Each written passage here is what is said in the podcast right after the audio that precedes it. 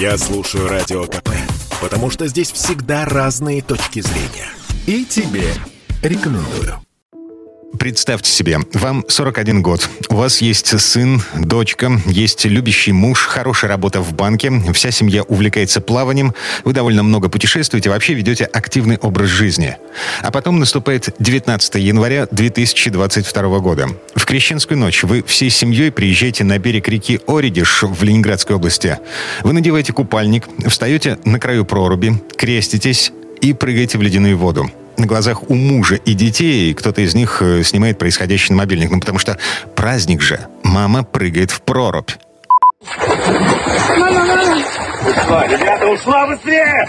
Быстрее все сюда! Все сюда! О!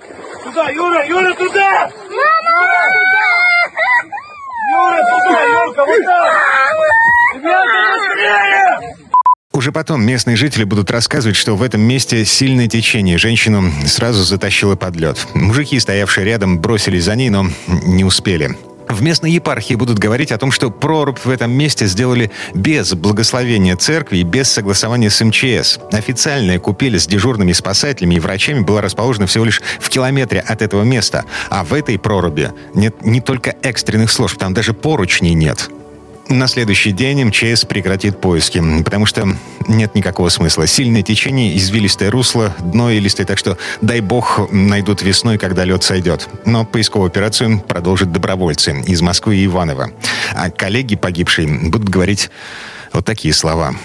Конечно, зима, крещение, что-то случилось вот так быстро. И здесь, конечно, несоблюдение, конечно, мер техники безопасности, повлекшая смерть человека по неосторожности. То есть, ну, я уже, понимаете, я трактую как юрист. А по человеческой точке зрения, человек, она была самой обыкновенной, жизнерадостной, веселой, жизнь любила. Как коллега была отличным коллегой, начальником, была другом. Плохого в этом плане не скажу. Детей она любила, мужа она любила. Это даже видно и ВКонтакте по странице на ее, что они везде с мужем ездили, отдыхали, путешествовали, то есть получали от жизни удовольствие.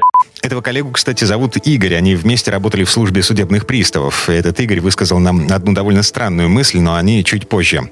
А пока слушаем, говорят, что о крещенских купаниях в Русской Православной Церкви. Вот, например, иерей Богдан Полевой из Петербургской епархии. Церковь призывает максимально отказаться и воздержаться от посещения массовых э, купаний в этом году. Мы говорим именно о массовом, скажем так, собрании людей, о тех купелях или тех э, часах, днях пиковых, когда приходит огромное количество людей. Омовение в купели – это просто благочестивая вот такая вот народная традиция. Это не церковное правило или уж тем более обряд. Поэтому в этот день если человек верующий, православный, этот праздник что-то для него значит, мы призываем в первую очередь прийти в храм, побыть на богослужении. В принципе, вместо окунаний в прорубь и каких-то вот э, селфи, выкладывания на страницу, вот из такого шоу сделать, переключиться все-таки на дела добра или любви, набрать водички и принести, может быть, тем, кто болен, кто не может пойти в храм, сделать что-то доброе, хорошее, помощь, дела любви, милосердия. Это будет более правильно, чем просто вот, э, знаете, такое вот моржевание, выставление всего этого, значит, на показ путем делания селфи, значит, э, празднику, богоявления и крещения. Вот такие вот окунания с последующими публикациями фотографий в соцсетях ничего общего не имеют.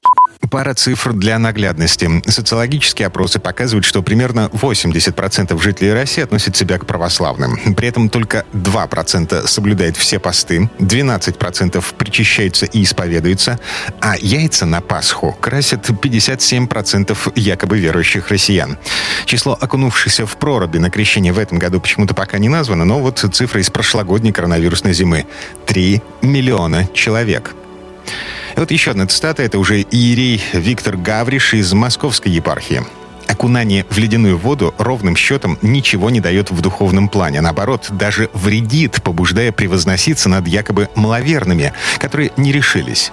То есть э, все это пробуждает в человеке гордыню. Купание в проруби превратилось скорее в драйвовый флешмоб для реальных пацанов и крутых девчонок. Это даже не ЗОЖ, так как результаты чаще всего противоположные. Это скорее проверка себя на слабо. Окунулся? Мужик. Поисковая операция на реке Оридиш в Ленинградской области все еще продолжается. Под воду ушли не только водолазы, но и дроны с камерами с инфракрасной подсветкой. Результат пока нулевой. Ну а теперь та самая странная мысль коллеги, погибшей на крещенских купаниях женщины, которую я анонсировал пару минут назад. Но ведь может быть такая ситуация, что мы знаем, была такая история, практика в жизни, и фильмов очень много об этом показывали на реальных событиях, что, может быть, человек и спасся, но его кто-нибудь спас, ну, это просто, может, из грани фантастики, но я просто высказываю свою точку зрения. Может, человек и спасся, просто тот, кто его спас, не имеет ни телевидения, ни интернета, он не в курсе этого всего. Может же такое быть? Может. То есть, как бы, нельзя называть человека погибшим до тех пор, пока не найдено тело. Да, не могут найти столько дней, но жизнь, понимаете, научила меня тому, что нельзя делать скоропалительных выводов. Ну, э, шестой день поисков. Какие что-то скоропалительные выводы? На берегу остались муж Дмитрий, десятилетний сын Егор, 14-летняя дочь Анжела, три группы спасателей-водолазов и Следственный комитет, который возбудил уголовное дело по статье «Причинение смерти по неосторожности». Такие дела. Дмитрий Делинский, радио «Комсомольская правда», Петербург.